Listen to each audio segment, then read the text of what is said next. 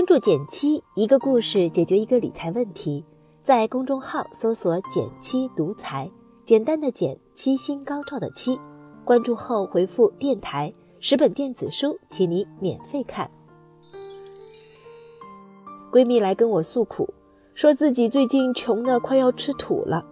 细问之下才知道，前段时间她和一个酷爱奢侈品的朋友去欧洲玩，一冲动买了个三万块钱的包。他解释说：“这个也不能全怪我，当时我觉得这个折扣能让我省一万多呢。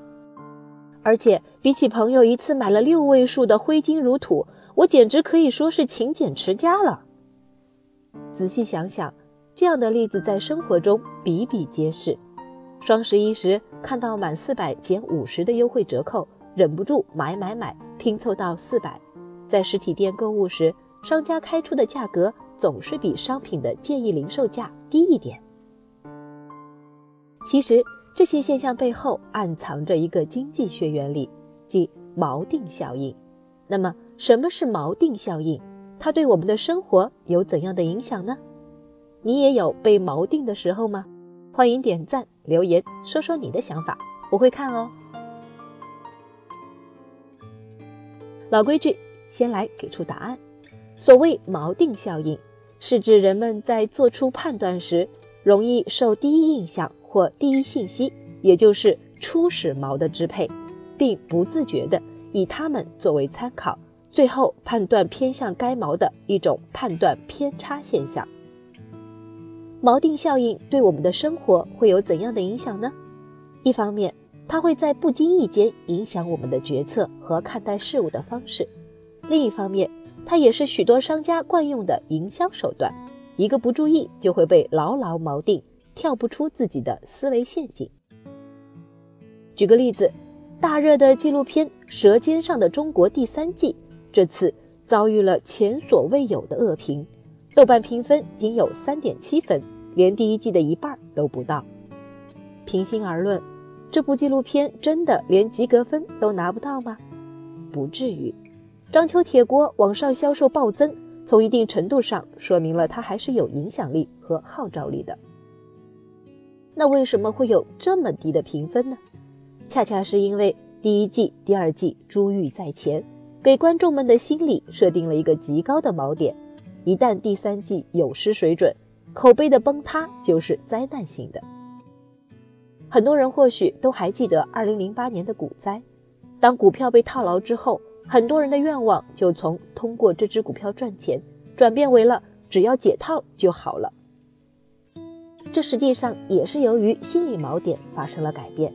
当外在的环境发生变化，心理的锚点就从渴望盈利转变为避免损失。这也就解释了为什么很多人会在波动的股市中不断的追涨杀跌，因为锚点一旦松动，改变也就随之而来。再举个例子，上世纪三十年代，美国经济大萧条时期，在企业大量破产、失业人数激增的情况下，奢侈品品牌爱马仕推出了一款三十三万美元的手表，这在当时看起来十分不可思议。这是一个错误的决定吗？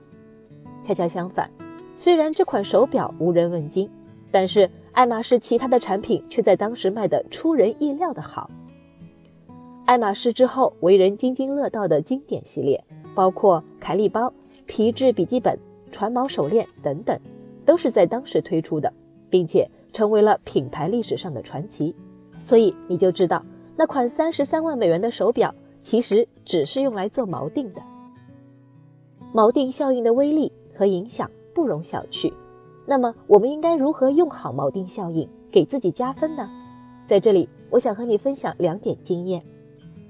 第一点经验是寻找恰当的锚点，给自己创造有利条件。或许我们都可以学习一下爱马仕的销售做法，在日常生活中创造一些较高的锚点来达成自己的目的。举个例子，约心仪的对象吃饭的时候，可以把邀请从“今天要不要去吃个饭”修改成“今天是想去吃川菜还是吃粤菜呢？”提高锚点之后。成功率也就会成倍增长哦。第二条经验是绕过陈锚陷阱，第一感觉可能会骗你。受到第一感觉的影响或许是不可避免的，重要的是能不能在后续的过程中从不同的角度加以了解和分析。有不少人都会在国外免税店购买一些奢侈品，很多时候也并不是真的需要，而是当看到同样的货物便宜了几千元之后，忍不住那一时的冲动。其实这就是无形之中因为国内高定价的锚点带来了占到便宜的错觉，于是产生了并没有必要的消费。听完今天的内容，相信你已经知道什么是锚定效应了。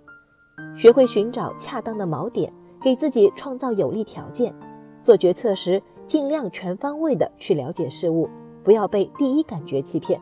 牢记这两点，锚定效应也可以为你所用。好了，今天就到这里啦。右上角订阅电台，我知道明天还会遇见你。微信搜索并关注“减七独裁，记得回复“电台”，你真的会变有钱哦。